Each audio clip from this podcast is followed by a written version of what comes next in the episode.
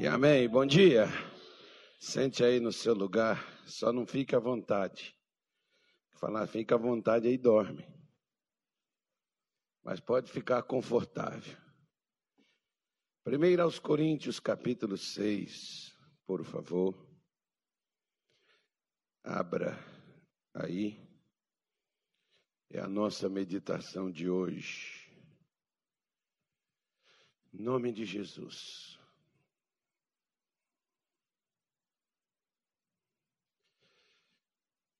Cada vez que a minha fé é provada,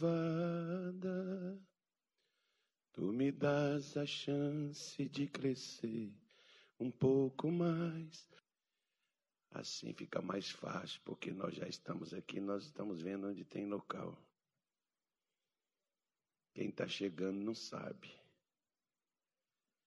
É igual quando você chega na casa dos outros, o camarada, você não sabe onde é que ele quer que se sente. Aí você chega, aí ele vai assim, não, entra aqui, pastor, sente aqui, fica à vontade, só posso sentar aqui, só posso sentar ali. Eu, enquanto não fala para mim sentar, eu não sento não, irmão. Vai que a pessoa não quer que eu sente lá. Dá mais nessa época, né? essa, essa época é uma época legal. Eu fui um dia, fui, fui fazer uma visita, foi bem no meio da, da pandemia. O, o irmão falou, pastor, só fica aí, eu queria que o senhor viesse na minha casa, só fica aí de fora, só não entra. Eu falei, não, não tem problema, só... Nós fazemos uma oração, podia ter feito a oração daqui da igreja, né, irmão? Mas, mas não, só vem aqui na minha casa. Fui, cheguei lá, só fica aí, só não entra, não. Só, só estende as mãos aqui e abençoe. Tá bom. Aí bem assim, de longe. É a fé da pessoa, você tem que respeitar a fé das pessoas. Pessoa, você não pode, você não pode falar, ah, deixa de ser mole. Não, irmão, é a fé da pessoa. A fé dela é aquela. Eu aprendi há muitos anos atrás Uh, o Kenneth Hagin, por exemplo, que foi um dos maiores pregadores de fé no mundo, é, pode ter outras coisas, defeitos, como todo ser humano tem. Às vezes as pessoas procuram mais as falhas nos outros para detestar elas e para interpretar elas errado, do que ver o que de bom elas têm. Todo mundo, irmão, perfeito foi só Jesus e mesmo assim ainda tentaram encontrar erro nele. Aí o Kennedy Reagan diz assim: se você vai ajudar uma pessoa, a melhor maneira de você ajudar ela é descer na posição que ela está. Para você levantar alguém, você não levanta em pé, você vai ter que abaixar ao nível que a pessoa está para você levantar ela. Então você tem que respeitar a fé de cada um. Não é que a pessoa não tenha fé, Romanos 14 diz que uns têm fé, come carne. Outros não têm fé para comer carne, só come legumes. Aí quem come carne, não critique quem come legumes. E quem come legumes, não critique quem come carne. Porque ao servo do Senhor, tanto faz ele esteja em pé ou caia, mas poderoso é o Senhor para o livrar. Ou seja, às vezes eu fico vendo, por exemplo, as pessoas ficam brigando, né? É os crentes que brigam com os outros que, come, que, que não comem carne. Ah, porque esse povo é, não tem fé, não é de Deus, não sei o quê, é seita. Aí os que, os que não comem carne fala dos que comem. Esses aí são comilão. Chamaram Jesus, por exemplo. João Batista, Jesus deu exemplo. João Batista comia mel e gafanhotos. Aí falaram mal de João, que comia só aquelas coisinhas. Né? Igual falam mal lá dos outros que comem né, morcego, que come, enfim, você não tem, você não tem fé para comer, não coma. Eu, por exemplo, não comeria. Tem fé para comer aquilo, não. Quem quer comer, coma, está à vontade. Aí ele pega, né? E, e, e, veio Jesus que comia né, e bebia coisas diferentes de João, bebia vinho, João também não bebia. Aí chamaram ele de comilão e beberrão. Ou seja, as pessoas vão sempre encontrar alguma coisinha para falar mal de alguém. Que às vezes a pessoa está sempre procurando um ponto para poder apertar a ferida. Então não se importe muito com essas coisas, não. Viva na sua fé. Né? Eu estou contando para você, não é para poder criticar, é para mostrar a você que tem diferenças. E a pessoa não deixa de ser de Deus por isso, não. Então você não critica quem faz. E quando alguém te criticar, não dá bola para isso. A pessoa não tem sua fé. Ela não, não entendeu o que você entendeu, né? Ela não. Eu não fico batendo boca com, principalmente com crente, e crente gosta de uma picuinha, que é, meu Deus do céu. Basta você ir nos, nos, nos Facebook da vida aí, aí você vê as declarações controversas, o que que quando a pessoa não pode nem expressar o que ela sente, ela tem que ser fingida para poder ser aceita. E é o grande erro da maioria, que você deixa de ser você e passa a ser o que os outros querem. Você tem que ser aquilo que você é. Né? Se não for um canalha, um vagabundo, não for um ordinário, não for um adulto, um mentiroso, um prostituto, um enganador, você é de Deus? Não faz essas coisas? Ok. O resto é você e Deus, irmão. O resto é conversa fiada. Larga para lá e não dá importância a nada. Você vê que tem gente que vai me criticar só de estar tá falando isso aqui. Mas vamos lá. Tem os infernautas. Os infernautas que é o problema. Mas vamos lá na palavra de Deus. Abra aí na sua Bíblia, 1 Coríntios capítulo 6, no versículo de número 15. Vamos ver hoje do que nós devemos fugir. Jesus mandou resistir o diabo, mas ele também mandou fugir de algumas coisas. Tem coisa, o diabo tem coisas que você tem que resistir, tem coisas que você tem que fugir. Se você não fugir, você vai cair. Porque Deus, se Deus manda fugir, não é para enfrentar. Se for tentar enfrentar, vai dar mal. É, é, é, às vezes a falta da gente prestar atenção no que a Bíblia diz. Qual versículo eu falei? 15. Tá tudo certo, né? Senão nós vamos começar discutindo logo cedo. Vamos embora. Não sabeis vós que os vossos corpos são membros de Cristo? Tomarei, pois, os membros de Cristo e falo-eis membros de uma meretriz? Não por certo.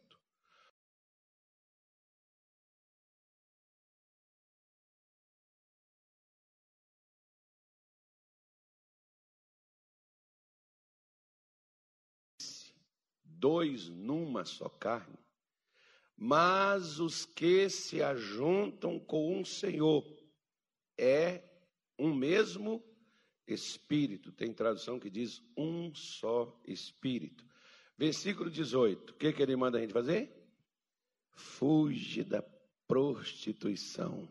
Todo pecado que o homem comete é fora do corpo mas o que prostitui peca contra o seu próprio corpo.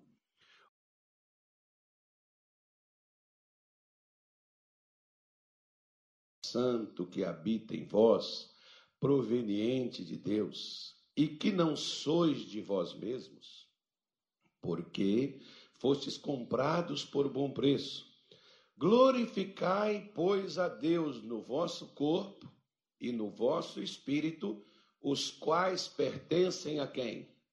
A Deus. Então vamos dar uma parada aqui e vamos voltar lá no início e vamos dar aqui uma explanada neste assunto.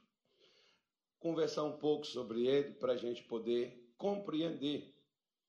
Claro que se você for ler desde os versículos lá do começo, você vai ter muito mais assuntos. Como o nosso tempo aqui ele é pouco, na sua casa você pode fazer isso. Todas as vezes, o meu pastor Luiz Fernando dizia assim: Carlos, não fique só com o que eu te ensino. Compre o dicionário. Compra boas Bíblias. Naquele tempo a gente nem tinha hoje essas Bíblias digitais que você pode baixar aí no seu celular, que tem dez versões diferentes só no aplicativo, ou mais. E de graça ainda. Né? Tem umas aí, caso você não saiba, eu te indico depois. Mas até, até precisar, é só pedir, a gente manda o link, você já entra, já faz lá a sua inscrição, é de graça o aplicativo. Depois, se você quiser ajudar eles, você faz aí, é que eles fazem um trabalho social, né? nem para eles não. Aí, mas isso eles não exigem de ninguém, é tudo de graça que está lá. Aí você pode pegar e verificar. Naquele tempo, não, você tinha que ter algumas Bíblias diferentes umas das outras. Aqueles dicionários, até hoje, por exemplo, eu tenho um dicionário grande, um monte de. Você quer saber o significado de uma palavra? Pegava aquele dicionário, colocava em cima na mesa, pegava a Bíblia, né, várias Bíblias ali, pegava um caderno e pegava a mensagem que o pastor pregou, anotava ela toda vez. O grande erro nosso é achar que a gente vai lembrar. Tem coisa que às vezes um dia eu estava vindo de Minas para Brasília, eu estava de carro com a minha esposa e eu estava com, com um, uma aquela Bíblia do Cid Moreira que ele, ele lê para você, eu, dirigindo, botei ela lá no carro, estou ouvindo. E eu ouvi um versículo que falou assim de uma forma tremenda. Eu cacei um local na estrada para mim parar e ver onde é que estava. Mas quando eu achei o local, aquele versículo já tinha desaparecido. Eu nunca mais encontrei ele. Ou seja, naquela hora que Deus falou com você, pega e escreva. Abacuque, Deus disse para ele, no capítulo 2, pegue a visão e escreve-a, bem legível, para até aquele que passar correndo possa ver. Às vezes nós perdemos muito. Você está assistindo lá um programa evangélico, você está vendo lá o show da fé, você está assistindo o missionário, seja lá qualquer pregador que esteja falando da Bíblia. Irmão, pega e anota. Não confia na sua mente. Se você quiser ser um crente, né, assim que avance, que vença, que sobressaia, não confie na sua memória. Deus disse para Josué: medita nesta palavra de dia e de noite. Então eu pegava aquilo que o pastor deu, levava comigo para casa, anotava e chegava em casa. Se tivesse um café, alguma coisa, às vezes nem isso eu ia fazer. Às vezes eu estava com tanta vontade de aprender mais de Deus que eu deixava até de comer. Pegava aqui dali, sentava, eu só tinha o domingo, trabalhava, a semana era corrida, sentava aqui dali, ia pegar a pregação do pastor e ia acrescentar mais aquilo que ele havia pregado. Ou seja, se você tiver fome, enquanto você não saciar a sua fome, você não fica em paz. Se você tiver fome de Deus, é a mesma coisa que você tem que fazer. Não fique só com aquilo. Às vezes, hoje, por exemplo, muitos só leem um versículozinho, o pessoal está adaptando as coisas. Você vê, Paulo um dia deu uma pregação tão extensa, tão longa, que o camarada dormiu e caiu e quebrou o pescoço. E Paulo foi lá, né, orou pelo cidadão e ele voltou à tona e voltou ao normal. Agora, por quê? Você pega as pessoas antigamente tinham mais fome de Deus do que atualmente. Hoje, cada vez mais, onde a pregação é diminuída, ela é tirada ali o máximo que puder, o pouco se falar de Deus. Uma vez, por exemplo, eu fui convidado para ir numa igreja, eu nunca tinha ido. Fora do nosso ministério, eu nunca fui. Aí eu cheguei lá na igreja e teve apresentação, dança, faltou só cachorro dançar no altar. Aí, quando terminou, o pregador veio comigo e falou assim: o senhor tem cinco minutos para o senhor dar uma palavra e fazer um desafio. Ou seja, 15 minutos, perdão. 15 minutos para o senhor dar uma palavra e fazer um desafio. O que é o desafio? Fazer um apelo. Levar a pessoa, chamar a pessoa para aceitar Jesus. Ah, irmão. Aquele dia não prestou. Eu falei, Deus, eu estou aqui, senhor não deixa eu entrar logo na carne, porque senão eu já vou altar. Né? Já vai ruim. Cheguei lá e falei. Quando deu 10 minutos, ele disse: Pastor, só falta 5 minutos, tem que fazer o desafio. Irmão, o culto demorou duas horas e meia. A palavra de Deus, 15 minutos. Dança, música, coisa, foi o resto do culto.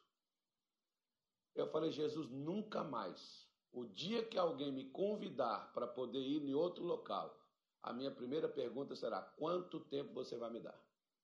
Porque se você for me dar 15 minutos, põe teu povo para cantar, põe teu povo para dançar, põe o cachorro lá no altar e esquece, larga Deus para lá. Porque Deus tem que ter a primazia, Deus tem que ser a coisa mais. Quanto mais você ouvir de Deus, a fé vem pelo ouvir. E as pessoas estão dando coceira de ouvir a palavra de Deus. Tem gente que às vezes, né, e é interessante que a pessoa quer que Deus faça milagres extraordinários, que Deus responda às suas orações, mas a pessoa não quer parar para dar ouvidos a Deus. Quer que Deus ouça ela nas suas necessidades, mas ela não quer parar para ouvir quando Deus está falando. Então, é mais ou menos assim. Né? Se você, por exemplo, quiser um local aonde se fale de Deus, né? só assim por cima, ok, procura, tem muitos aí fazendo. Adequando para isso, ó, não, porque vamos diminuir, porque as pessoas não vão é, absorver. É engraçado, como é que a gente absorve um filme que Hollywood faz de uma hora e meia, uma hora e cinquenta, né? Tem uns até que dá mais que isso aí. Como é que a gente absorve, é envolvido na história ali, mas a palavra de Deus ele não guarda? Interessante. Vai num show, a pessoa sabe qual, todas as músicas que cantou. Impressionante. Agora, a palavra de Deus, as pessoas são lerdas, né? A palavra de Deus, não. A palavra de Deus é enjoativa. Se falar muito, as pessoas não vão entender. Nós ficamos burros com as coisas de Deus, mas com as coisas do mundo nós somos sábios. É basicamente mais ou menos como hoje a coisa anda. E não é de se esperar que daqui a pouco nem Bíblia se abra mais para poder falar de Deus. Então vamos falar assim positivamente, fazer aquelas coisas assim, aquelas confissões, e aí, meu irmão, já estão querendo tirar a Bíblia de tudo mesmo, irmão. Já estão querendo rasgar ela, já estão querendo fazer tudo o contrário do que Deus ensina. E as igrejas e os pregadores, nós pregadores, estamos ajudando a fazer tudo isso. Excluir a palavra de Deus do nosso currículo. Pronto, do nosso culto. Não se fala mais de Deus. Né? Por quê? Porque é cansativo. Né? Mas ouvir uma fofoca, ouvir uma televisão, uma novela, não cansa. Mas a Bíblia é cansativa. Diga assim, misericórdia. Então vamos lá. Diz assim, olha, versículo de número 15, onde nós começamos. Não sabeis vós que os vossos corpos são membros de Cristo? É uma pergunta eu acho interessante, por exemplo, que em muitas coisas o método de Deus ensinar e nos fazer compreender verdades não é respondendo nossas perguntas, nossas dúvidas. É fazendo perguntas que nós precisamos respondê-las. Deus fez, por exemplo, você vê Jó, ele perdeu família, saúde e os bens. E Jó, ele questionou o que aconteceu com ele, o que houve com ele, ele preferiu que ele tivesse sido um aborto do que ele tivesse passado por tudo aquilo. E no final Deus chamou ele e fez a ele 39 perguntas. Ele não respondeu nenhuma. Então por que ele estava passando por aquilo? Não é que Deus não tivesse a solução. É que Jó não conhecia a Deus suficiente para poder reverter aquilo que ocorreu a ele. Como da mesma forma, o que acontece comigo, o que acontece com você, não é porque Satanás fez um quadro, um trabalho que foi muito bem feito, uma coisa que lançaram contra a sua vida e trabalharam forte lá, no, sei lá, no, do outro lado lá, né? Não é isso, irmão. É porque nós não temos a resposta que a gente deveria ter. Quando alguma coisa suceder com um cristão, ele já tinha que ter a resposta para aquilo. Se ele não tem a resposta para aquilo, aquilo supera ele. Aquilo vence. Aquilo derruba. Se nós estivéssemos Como Paulo está afirmando para a igreja de Corinto. Espera aí, deixa eu falar uma coisa com vocês. O que vocês aprenderam? O que foi ensinado para vocês, que inclusive o pregador não fui eu. Porque se falasse que foi Carlos Soares, diria, é carnal. Não é espiritual o suficiente, não é de Deus. Quem pregou para esse povo foi o próprio Paulo. E Paulo está dizendo a eles: vocês não sabem vocês não foram ensinados, que inclusive o professor fui eu? Vocês não sabem que o, o que, de quem é o corpo de vocês? A quem vocês pertencem, vocês não sabem de quem é o corpo que vocês possuem? Se vocês não sabem, tudo bem, mas se vocês sabem, por que vocês estão pegando o que é de Cristo e transformando naquilo que não é? Sabe, às vezes alguns cristãos eles dizem assim: Pastor, eu sei que isso não está certo. Irmão, então por que, que você faz? Aí você quer que Deus defenda você. Como um dia uma irmãzinha veio comigo e falou assim, pastor, eu sei que é errado mentir, mas eu já pedi a Deus perdão e agora eu vim pedir para o senhor. Não, só vai pedir perdão porque a senhora mentiu, ou se a senhora precisar mentir, a senhora vai mentir de novo. Aí ela me disse: Não, pastor, porque se eu falasse a verdade com a minha filha, pastor, eu não sei o que, que ia dar, sem precedente a o final da coisa. Tá bom. Então, se a senhora vai continuar sustentando essa mentira, pastor, é um caso de vida ou morte. Eu falei, também é um caso de vida ou morte. Se entre a senhora e sua filha é um caso de vida ou morte, entre a senhora e Deus também é um caso de vida ou morte. Como é que Jesus vem, tira a senhora do mundo, tira a senhora dessa vida que a senhora viveu. Como é que Jesus vem, te purifica, te lava, te limpa, te perdoa de todos os seus pecados? Aí a senhora, depois de limpinha, volta para o erro novamente, como se a senhora não tivesse saído de lá? Então a senhora está dizendo assim, Jesus, esse método seu não é suficiente para mim. Esse método seu me atrapalha. É melhor eu fazer as coisas do meu jeito. Não, pastor, não é isso. Claro que é. Que Paulo está dizendo, ó, se o seu corpo é de Cristo, você não manda mais nele, meu irmão. Ou você entregou, ou você não entregou, porque o Salmo 37, o versículo 4, por exemplo, que eu acho que seja isso, não sei, mas vamos lá dar uma olhada lá para ver, se puder colocar a Bíblia aí, põe aí que eu vou deixar a minha aberta nesse aqui. Ó, não, é o 5, perdão. Entrega o quê?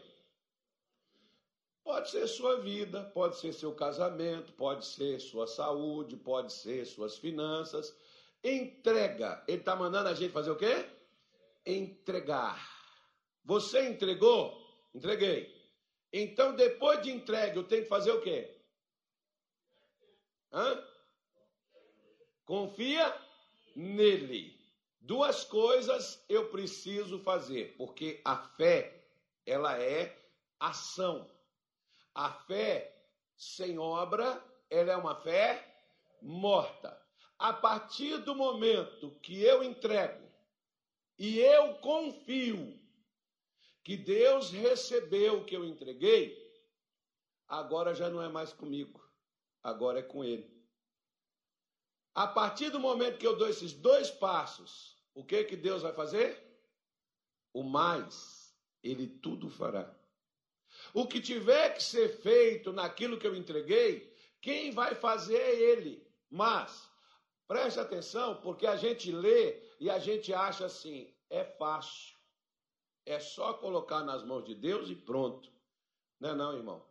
Muita coisa que eu e você colocamos nas mãos de Deus, a gente tira posteriormente, não passa muito tempo em estar tirando. Como assim? Vou te dar um exemplo.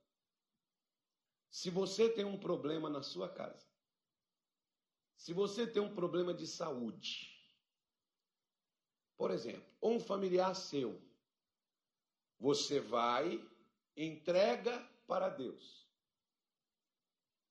Por que, que você continua preocupado com o desfecho da situação? Então você não entregou, você pegou de volta.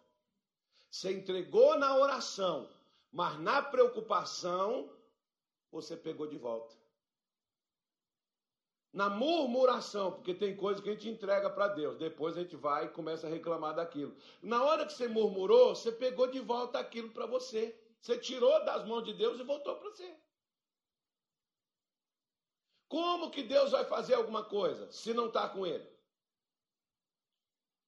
Do mesmo jeito, vamos supor, por exemplo, eu disse outro dia atrás e vou dar aqui um exemplo para você ver. Tem crente que confia no comandante, no piloto do avião.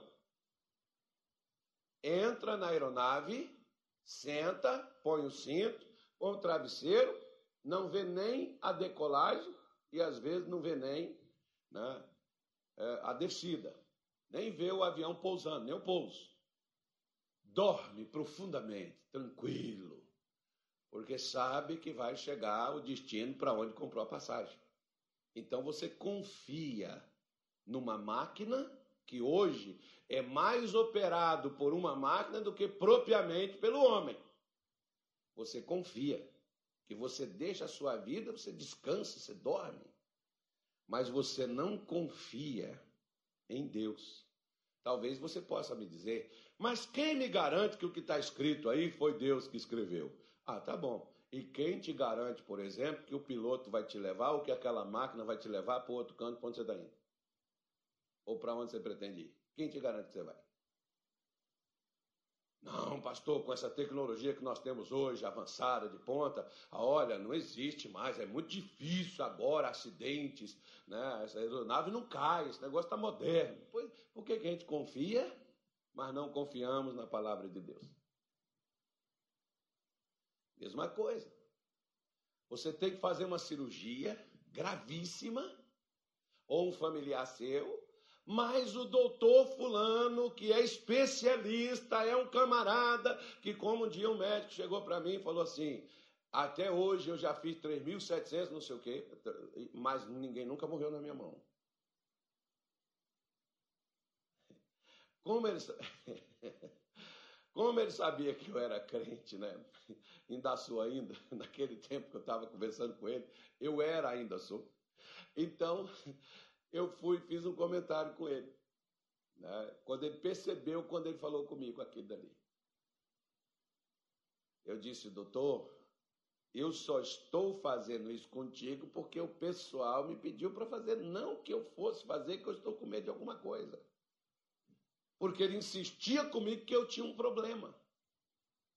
E depois, quando ele foi e fez, eu vou tirar a dúvida do senhor e a dúvida do pessoal. Não é minha, não tenho dúvida nenhuma, não. Tanto que quando eu deitei para fazer o procedimento, não deu certo para fazer de uma forma e tiveram que fazer de uma outra. Aí ele preocupado, a outra anestesista preocupada, o senhor está bem? Uh, nunca tive tão bem na vida. Primeiro que eu não estou sentindo mais nada, né, irmão? Estava anestesiado local, mas eu estava consciente. Olha, porque pastor não deu para fazer dessa forma, não tem que fazer. Pode ficar à vontade de fazer o trabalho de vocês.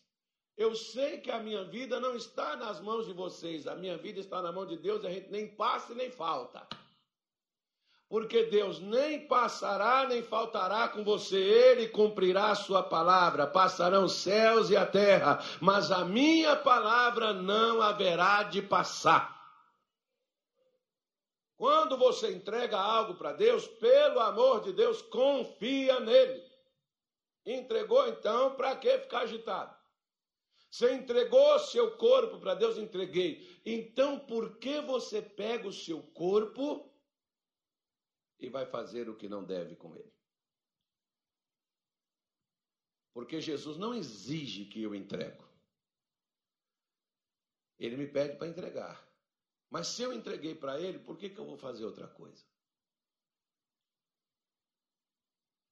Então você entrega nas mãos de um médico, porque não, ele é bom, ele vai fazer o procedimento, eu vou ficar bom. Então por que não nos entregamos nas mãos dele completamente para ele também fazer o procedimento que ele deve fazer?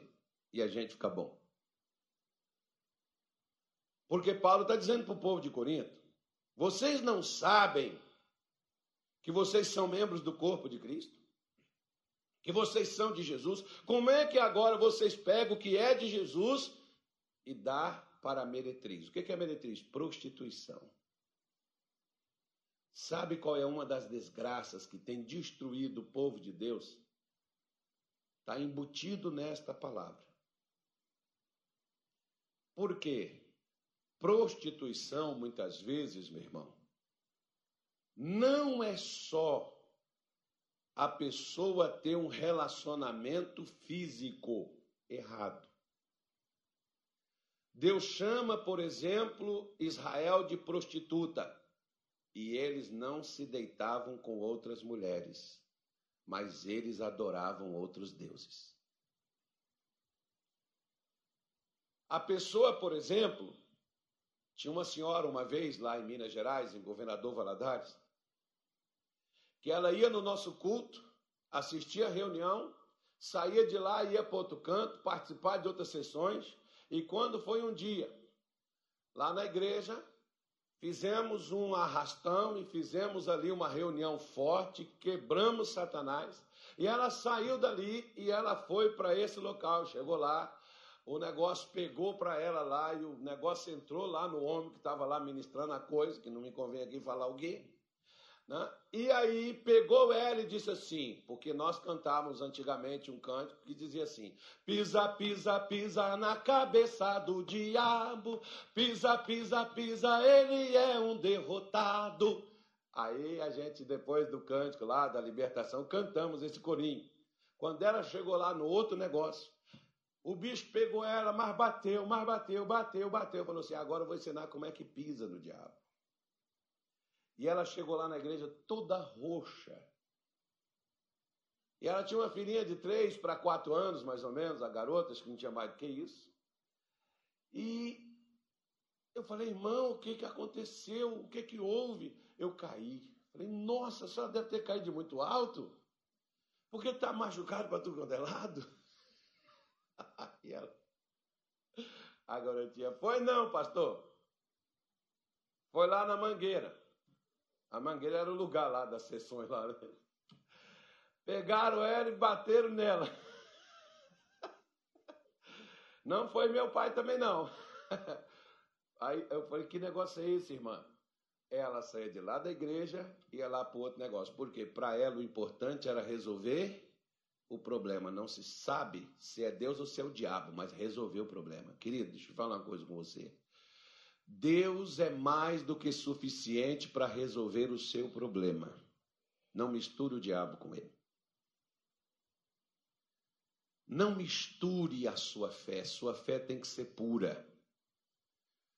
Lá em, Mateus, em Marcos, no capítulo de número 11, o versículo de número 21, 22, me parece. Coloca aí para mim, por favor, o da Bíblia aí. Quem está na Bíblia hoje aí? Não estou vendo, o Mião? Samuel, quem é? Samuel está ali dentro. É o Mião mesmo? É o Mião. Nossa. Marcos 11. Não, o 20, Mião. O 20. Ah, tá, tá. Pera aí. Deixa eu pegar isso aqui. A preguiça é inimiga da perfeição, né? Deixa eu pegar aqui o 11. Quando é, o 22, por favor. E Jesus respondendo disse-lhes: Tende fé em quem? Pois é. Pedro estava comentando acerca da figueira que Jesus amaldiçoou e ela secou até as raízes. Os versículos anteriores ali está falando disso. Agora, quando eles falaram isso para Jesus, Jesus está explicando o motivo. Vocês querem também acabar com o problema de um dia para o outro? Só tem um jeito de fazer isso. Tende fé em Deus. O que, é que Jesus está falando para eles? Tire as misturas, não precisa misturar nada com Deus, Deus é suficiente. Você pega na sua Bíblia e você vai ver que em várias ocasiões o povo de Israel servia a Deus, mas também cultuava Baal. Tem gente que às vezes cultua a Deus, mas acredita também numa simpatia. Isso aqui é bom.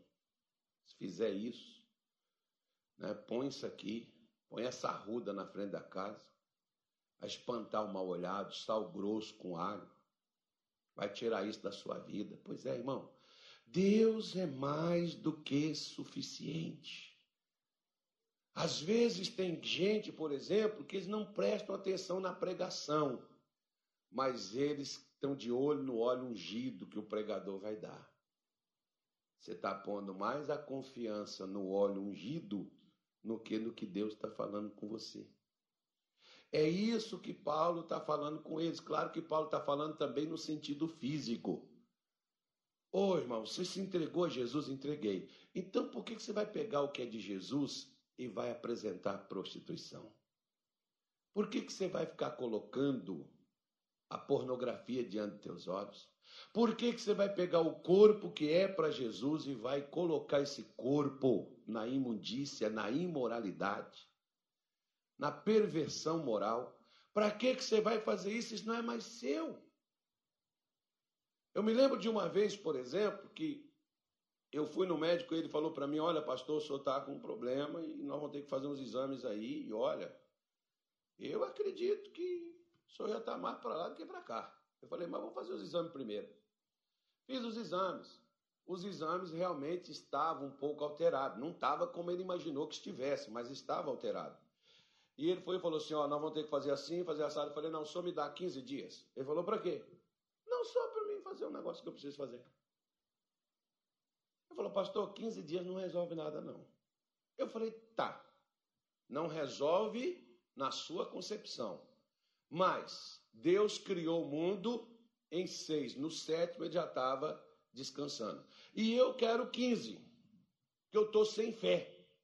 Estou precisando melhorar a minha fé, né, irmão? Senão, poderia acontecer na mesma hora. Eu saí dali daquele consultório médico, ele falou: ó, tá bom, mas eu quero dizer para o senhor que daqui 15 dias, eu falei para ele: daqui 15 dias nós vamos repetir os exames. Ele falou: daqui 15 dias vai estar a mesma coisa eu peguei esse versículo. Eu disse, Senhor, nem meu corpo é meu, eu dei ele para o Senhor. O Senhor vai deixar que o corpo que é seu seja invadido pelo mal? O Senhor vai deixar que o corpo que eu entreguei para o Senhor seja destruído por essa doença, por essa enfermidade? O Senhor vai aceitar isso? Se o senhor vai aceitar, pois bem, eu não posso fazer mais nada, mas o corpo é seu e eu não coloquei esse corpo para o pecado, eu não expus ele ao pecado, eu errei quando eu comi demais. Por quê? Porque tem coisas que somos nós que provocamos. Às vezes tem gente hoje que está doente porque fumou demais. Ou que fumou, ou de mais ou de menos, mas fumou. E hoje o seu pulmão está cobrando. Às vezes o corpo está pagando porque nós expomos ele demais ao sol. Agora tem o quê? Tem um problema aí, uma alergia, tem um problema na pele. Às vezes é algo que nós fizemos. Eu disse, Senhor, me perdoe. A partir de hoje, o pavê será só pavê. Não é pavê? Por que, que a gente come? E eu disse, Deus, eu vou, eu vou me controlar, porque a gente pensa assim, não, está consagrado, Senhor, põe aqui a bênção. Tá não, irmão, é açúcar. Pode estar tá abençoado, mas açúcar vai te fazer mal do mesmo jeito. Se já está te fazendo mal, vai alterar. Não, eu estou com a diabetes, pastor, mas eu vou tomar isso aqui, isso não vai subir, eu vou comer. Ô, oh, meu filho, você vai parar lá na UTI. Aí eu fiz essa oração. 15 dias depois, e parei mesmo, irmão. Parei naqueles 15 dias ali, larguei e de lá para cá eu passei a me controlar, porque todos os dias eu não sabia, igual, por exemplo, tem crente que fala mal de quem bebe, de quem fuma, de quem faz coisa errada, mas ele não come se não tiver uma coquinha na mesa. Você é viciado. Não, se, se, se ficar sem tomar um cafezinho, dá dor de cabeça, mal-estar, passa mal, tontura. Se ficar sem comer, já dá fraqueza, começa a ficar vai desmaiar. Não, não pode nem fazer um jejum, já está passando mal. É vício do mesmo jeito, irmão. Só somos viciados em outras coisas. Um dia, por exemplo, conversando com um psicólogo, ele virou para mim e falou assim: Pastor, tudo é vício. A gente só tem que viciar em coisa boa. Mas tudo é um vício. Tudo que nós fazemos, que nós repetimos, é um vício. Né? Diz, por exemplo, uma teoria que se você vem na igreja três domingos seguidos, você não para mais de vir. Porque você já acostumou a vir. Né? Viciou.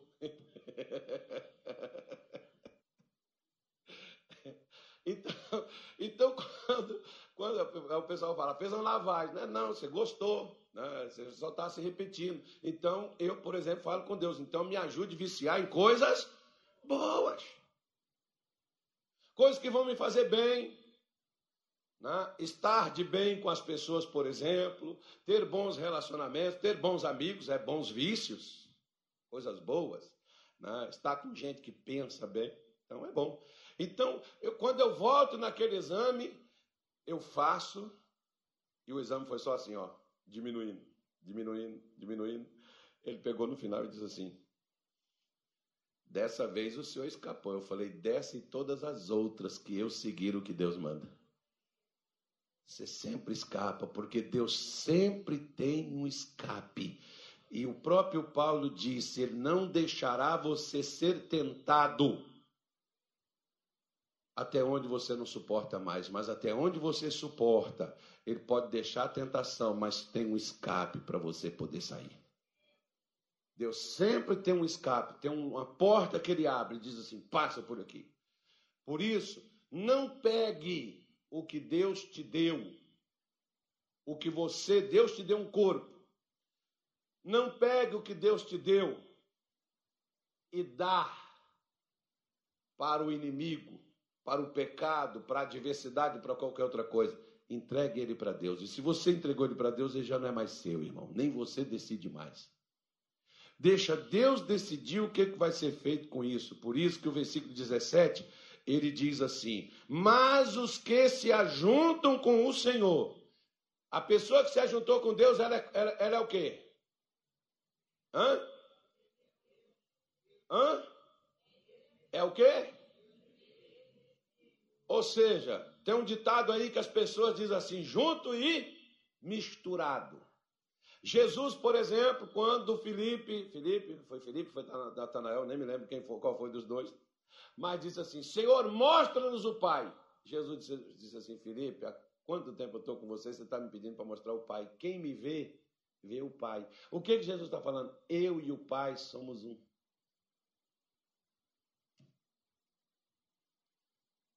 Pastor, isso é heresia. Eu nem falei ainda. Espera aí. Paulo está dizendo para o povo de Corinto: se você se ajuntou com Deus, você e Deus é um. Não, gente, vocês não entenderam ainda, né? Se você se ajuntou porque ele não está falando que é Deus que se ajunta comigo. É eu que me ajunto com Deus dentro das condições estabelecidas por Deus. E dentro dessas condições estabelecidas por Deus, eu e Deus nos tornamos um.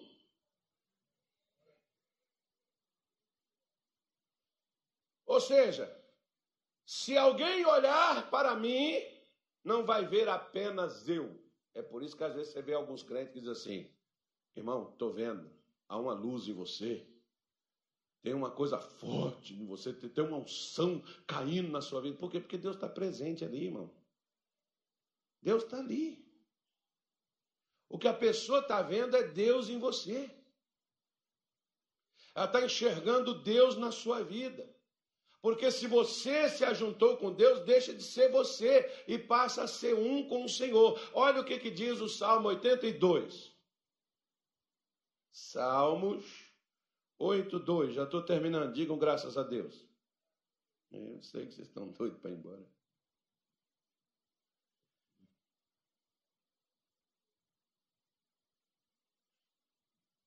Podemos ler?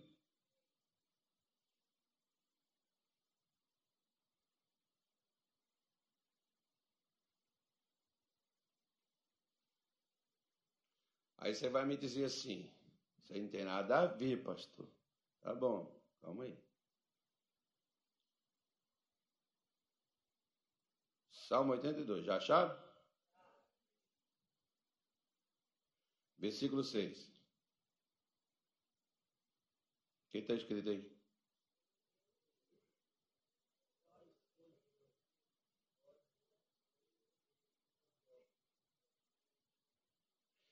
Eu disse. Quem está falando? Deus. Vós sois Deus. Filho de peixe é o quê? E filho de Deus. Então Deus está dizendo: Ó, vocês, vós outros que sois todos filhos do autismo, porque tal pai, tal filho. A natureza, você não diz assim, por exemplo, seu filho, mãe, principalmente isso, né? Os defeitos que seu marido tem, o seu filho vai, repete, e você diz: Você goza em seu pai. Pois é. Então, nós, por exemplo, quando nós somos de Deus, as pessoas olham e dizem assim: Você é igual, você faz a mesma coisa, você anda do mesmo jeito, você tem os mesmos hábitos, os mesmos costumes. Por quê? Porque, da mesma forma que o nosso pai, ele é, nós pegamos tudo dele, irmão. Quando nós fazemos o que ele nos diz para fazer, é ele em nós. Olha o que diz aqui João, capítulo de número 10, Evangelho de João. Lá na frente na sua Bíblia, João 10. Acho que o versículo é o 35. Deixa eu só conferir aqui que eu já te passo. 34. Perdi por um. Não está escrito na vossa lei? Né? Respondeu-lhe Jesus: Não está escrito na vossa lei? Eu disse: Sois o quê? Deuses. Pois, se a lei chamou deuses aqueles a quem a palavra de Deus foi dirigida, e a escritura não pode ser anulada. Se você recebeu a palavra de Deus, a palavra de Deus entrou no seu coração, você se tornou um só com Deus. Eu acho engraçado, sabe o que, que é? É porque todos nós, quando saímos na igreja, irmão, nós saímos crente. Nós saímos assim, hoje lavei a alma. Hoje, oh, que culto maravilhoso, que bênção. Pastor, que coisa boa, como eu estou em paz. Eu estou voltando renovado para casa. Né? Teve uma, outro dia uma garota falou comigo, pastor, toda vez eu vim aqui, programada para poder conversar com o senhor. Aí eu chegava aqui, o senhor pregava, respondia todas as minhas coisas, eu fui embora para casa. Várias vezes eu vim pronto para poder fazer isso e depois eu terminava e ia embora. Por quê? Porque a palavra vinha ela recebia, a palavra entrava e direcionava ela. Ou seja, Deus está dizendo para ela: vamos embora lá, pega aqui na minha mão, vamos comigo, vamos fazer isso aqui. Ela fazia aquilo dali e Deus estava resolvendo os problemas dela, porque Deus e a sua palavra não divergem de pessoa. Ele, a palavra é o mesmo. Se a palavra dele entrou, então ele está dentro. Se a palavra dele chegou no meu ou no seu coração, então ele está dentro de nós. Por isso que Paulo diz: se você se ajuntou com a palavra, você se tornou um só com Deus. E se você se tornou um só com Deus, o que é que você precisa fazer a partir do momento que você se uniu a Deus? Aí vamos voltar lá né, para 1 Coríntios 6, versículo 18. O que é que você precisa fazer a partir do momento? Aí você vai dizer assim, mas Deus não foge de nada. Quem te disse? Se você pegar a sua Bíblia, o versículo 18 está aí. Ó. O que, é que ele mandou a gente fazer? Fugir da prostituição. Todo pecado que o homem comete é fora do corpo, mas o que se prostitui, seja o pecado espiritual ou físico, seja o pecado da idolatria, seja o pecado da avareza, né? porque toda avareza é idolatria. Tem gente que é avarento. O que é avarento? Avarento é aquela pessoa, irmão, que quer tudo para ela. O avarento morre, mas não solta. Né? Isso, é, isso, isso é uma série de outras coisas mais que você pega na Bíblia e Deus condena, é errado. Então, todo pecado que o homem comete é fora do corpo, mas esse pecado de prostituição, seja ele físico ou seja ele espiritual, é algo gravíssimo contra Deus, porque a pessoa faz duas vezes contra Deus e contra o seu corpo. Por que, que Deus manda a gente fugir? Se existe, por exemplo, a unção dobrada, existe o pecado dobrado também. E o pecado dobrado é o pecado da prostituição, seja físico ou seja espiritual. É o mesmo tempo da pessoa cultuar a Deus e cultuar outras coisas. É a mesma coisa da pessoa vir na igreja, participar da ceia do Senhor, receber a palavra de Deus, ir para casa e se deitar com uma mulher ou com outro homem, que não seja o seu marido. A Bíblia chama isso de prostituição. Por quê? Porque o corpo é seu, é de Deus. Se é dele, se a minha mulher, por exemplo, se ela deita com outro homem, o que, que ela está fazendo? Ela está prostituindo, porque ela já tem um homem para se deitar. E ela está pecando duas vezes. Como? Ela está pecando contra Deus, contra mim, e o corpo que é de Deus que pertence a Ele, não é dela. A mesma coisa sou eu. Se eu fizer, é a mesma coisa. Por isso que Deus diz: foge. Jesus, por exemplo, não tinha chegado ainda a hora dele ser entregue, as pessoas pegaram ele e iriam apedrejá-lo. Sabe o que, ele fez? Ele fugiu. Jesus fugiu. Leia a sua Bíblia. Se ele tivesse ficado lá, tinha apedrejado. Ah, Deus, por que o senhor deixou? Ele mandou sair. Não estava na hora dele se entregar, ele tinha que fugir, meu irmão. Deus mandou a gente resistir o diabo, mas tem gente que resiste o diabo, mas não resiste o pecado. Está amarrado, Satanás. Eu rejeito toda macumba, eu rejeito todo olho grande, toda inveja. Eu não aceito em nome de Jesus. Todo mal preparado contra mim cai por terra agora. É a oração dos crentes. Até tira os carrapistas de inferno. Sai em nome de Jesus. Mas não foge do pecado. Irmão, o maior problema da humanidade atualmente não se chama coronavírus é o vírus que já existe desde o Éden, que é o vírus do pecado, que é a desobediência contra Deus. Ó, oh, eu não sei de outras gerações porque eu não vivi nelas, eu só tenho 53 anos. Mas eu nunca vi uma geração tão rebelde quanto essa que nós estamos vivendo nela.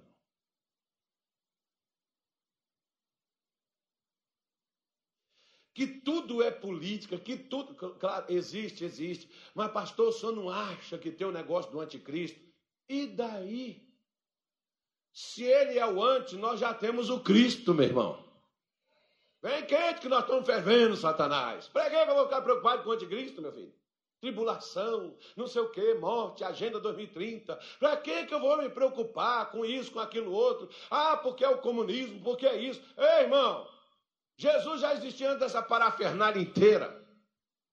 E ele deixou a gente precavido, prevenido contra isso. Ele diz que iria acontecer antes dele vir, iria acontecer guerra, ele disse que iria acontecer peste, ele disse que ia acontecer essas coisas que estão acontecendo, e está acontecendo numa escala maior, e vai acontecer mais ainda. Mas Jesus não deixou de ser Jesus, e ele virá, e ele voltará, e ele preservará. E se ele quiser que a gente esteja aqui, não tem coronavírus, nem plus, nem sei lá o que, pode vir o que vier, Deus estará do nosso lado para nos guardar mas não pega o corpo que ele deu a você e que você deu para ele e faça outra coisa que não seja dele. Simples. Para quem não ficar com medo? Pô, se ele quer que o corpo é dele, se ele quer esse corpo, problema, o que, que eu posso fazer? Mas se ele não quer, mal nenhum sucederá, nem praga alguma chegará nesse corpo. Por quê? Porque ele é meu. Pertence a mim, eu só não posso é pegar ele, tirar ele de Deus para fazer o que eu quero. Por isso que Paulo pega e diz para a igreja de Corinto: vocês não sabem, o versículo 19, vocês não sabem que o seu corpo é templo do quê? Templo do quê? Não, de novo. Para que seu, seu corpo é de quem? Ah, ah, o Espírito Santo mata. O Espírito Santo infecciona pulmão. Espírito Santo tira a respiração. Não, ele é o fôlego da vida, ele faz ao contrário. Ele nos sara, ele nos liberta, ele nos cura. De quem é o seu corpo, irmão? É da alergia. É da PG.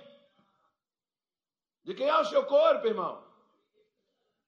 E o que, é que o Espírito Santo faz no meu corpo?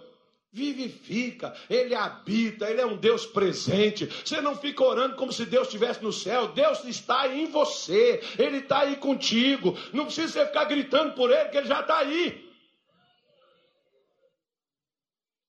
Ele já está aí contigo, não precisa você ficar chamando, não. Ó oh, Senhor, agora venha. Aí Deus disse assim, mas, ué, eu não fui embora.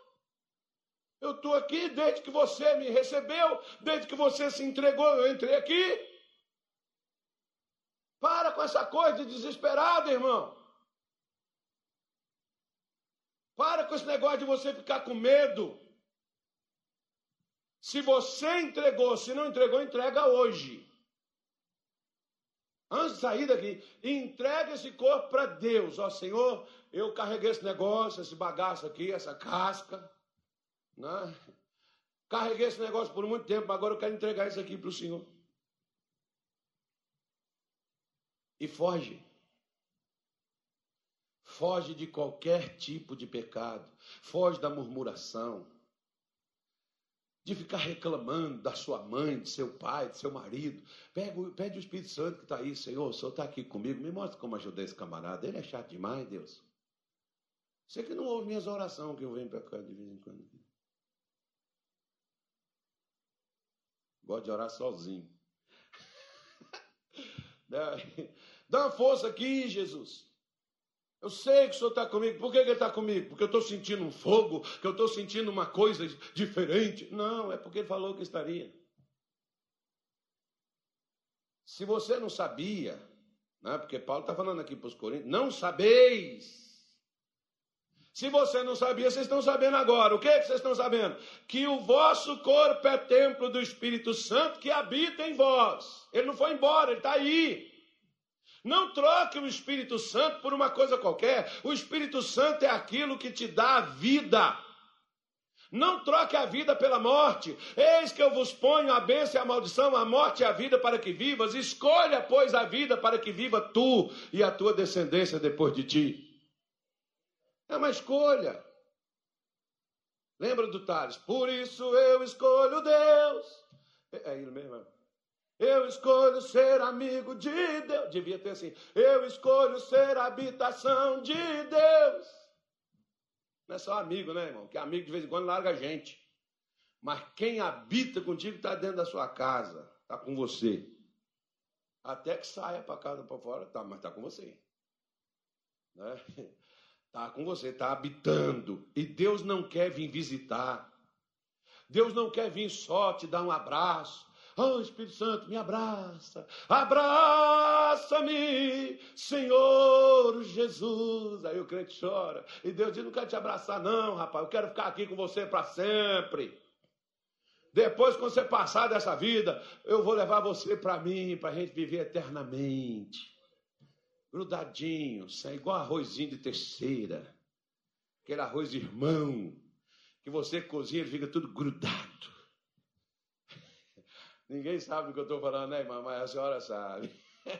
Goiás, Goiás é Minas Gerais. Goiânia, mineiro que saiu para ir para Brasília e não deu conta de chegar, irmão. Então... Oh, Jesus, misericórdia. Fostes comprados por bom preço. Diga assim: eu, eu fui comprado. Quando você, foi, quando você compra algo, você tem direito de levar para sua casa o que você comprou, não tem? Eu não tenho. E Deus nos comprou. E um preço excelente. Irmão, não desvaloriza você. Quantos crentes pastor, não serve para nada. Serve não? Então pega esse caco que você tem. Pega essa coisa aí, não presta para nada. Entrega isso para Deus. E você vai ver o que, que Deus vai fazer desse cacareco velho aí, essa coisa que você diz, eu não presto para nada. Oh, não tem motivação para nada. Pega essa coisa aí, irmão, entrega esse negócio para Deus, você vai ver o que, que Deus vai fazer disso. Deus vai fazer disso um campeão, um vencedor. Deus vai fazer disso uma pessoa que vai fazer história. Moisés, por exemplo, diz assim: Quem sou eu para que vá Faraó e solte Israel? Deus disse assim: Rapaz, você pode não ser nada só, não, cara. Mas eu hei de ser contigo. Olha, com você. Se eu for com você, tu rebenta Faraó. Tu pisa Faraó, tu humilha Faraó. Não deu outro, irmão. Moisés só falou: Então, Senhor, eu sou aquela coisa insignificante que não presta para nada. Quem sou eu para poder fazer isso? Agora, toma aqui. Usa esse negócio aqui. Essa carcaça velha já. Quantos anos Moisés tinha? 80. Então você que está aí com 60, com 70, que não chegou nem 80, tem esperança para você ainda, irmão. Anima. Tem coisa boa já passou dos 80, para Deus não tem limite. Entrega esse negócio do jeito que está para Deus. Deus pega essa coisa, renova isso. Deus pega esse negócio, levanta isso. Você pode ver que o crente fica até mais bonito quando ele fica crente. Que até a figura dele melhora. Como é que melhora a figura do crente? Ele começa a sorrir, irmão. Pode não ter dente, tá assim, ó. Oh, coisa linda. Aquele sorriso assim espontâneo, não é aquela coisa assim forçada. É aquele negócio de Deus de verdade. Em pé, sentado, deitado, cabeça para baixo, como é que é que você quer? Se você não sabia, agora você sabe. Nós somos, fomos comprados por bom preço. Glorifica a Deus no seu corpo e no seu espírito os quais pertencem a Deus. Você é de Deus e não se entregue a outra coisa que não seja Deus.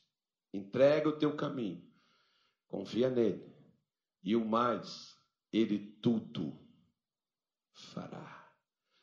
Tudo somente Deus. Você só pode entregar. Agora, o tudo ele pode fazer. Você não pode fazer nada da sua vida a não ser entregar ela a Deus e confiar nele. Agora, o tudo, eu vou repetir para você: o tudo só Ele faz. Não queira ser Deus. Seja você mesmo. Entregue seu coração, entregue seu futuro. Mas, pastor, será como é que vai ser 2021? Não sei. Acho que a gente vai morrer, não vai? Nós estamos lascados. 2021 vai ser uma, uma tragédia, irmão. Hã? Meu Pai eterno, misericórdia, Deus, Senhor. Tem gente até orando para Jesus vir logo. Irmão, deixa a bagaceira, deixa o negócio pegar fogo. Ué, você está com medo do quê? Essa é a hora boa de ganhar alma, irmão. É a hora de mostrar que tem um Deus que faz a gente caminhar pelas águas, por cima da tempestade. É a hora da gente passar por todas essas coisas. Deixa os outros desesperados, a gente tem que ajudar eles. Lembra? Ó, quando você ficar desesperado, lembra, você é modelo para alguns, até dentro da sua casa. Então para com essa coisa. Ah, mas pastor, mas é que eu acredito que vai ser tão difícil. Meu Deus, está tão complicado, tá? Então entrega esse bagaço aí, irmão. Para você não está adiantando nada mesmo, entrega ele para Deus. Vamos ver o que, que Deus vai fazer com esse negócio aí. Ele vai dar uma renovada nessa coisa, vai dar uma enxutada nessa assim. Eita Deus, vai ficar bom demais. Ele vai tirar aí o que o mal colocou e falar assim: ó, você é meu, aqui dentro de você só cabe o Espírito Santo, não cabe mais nada.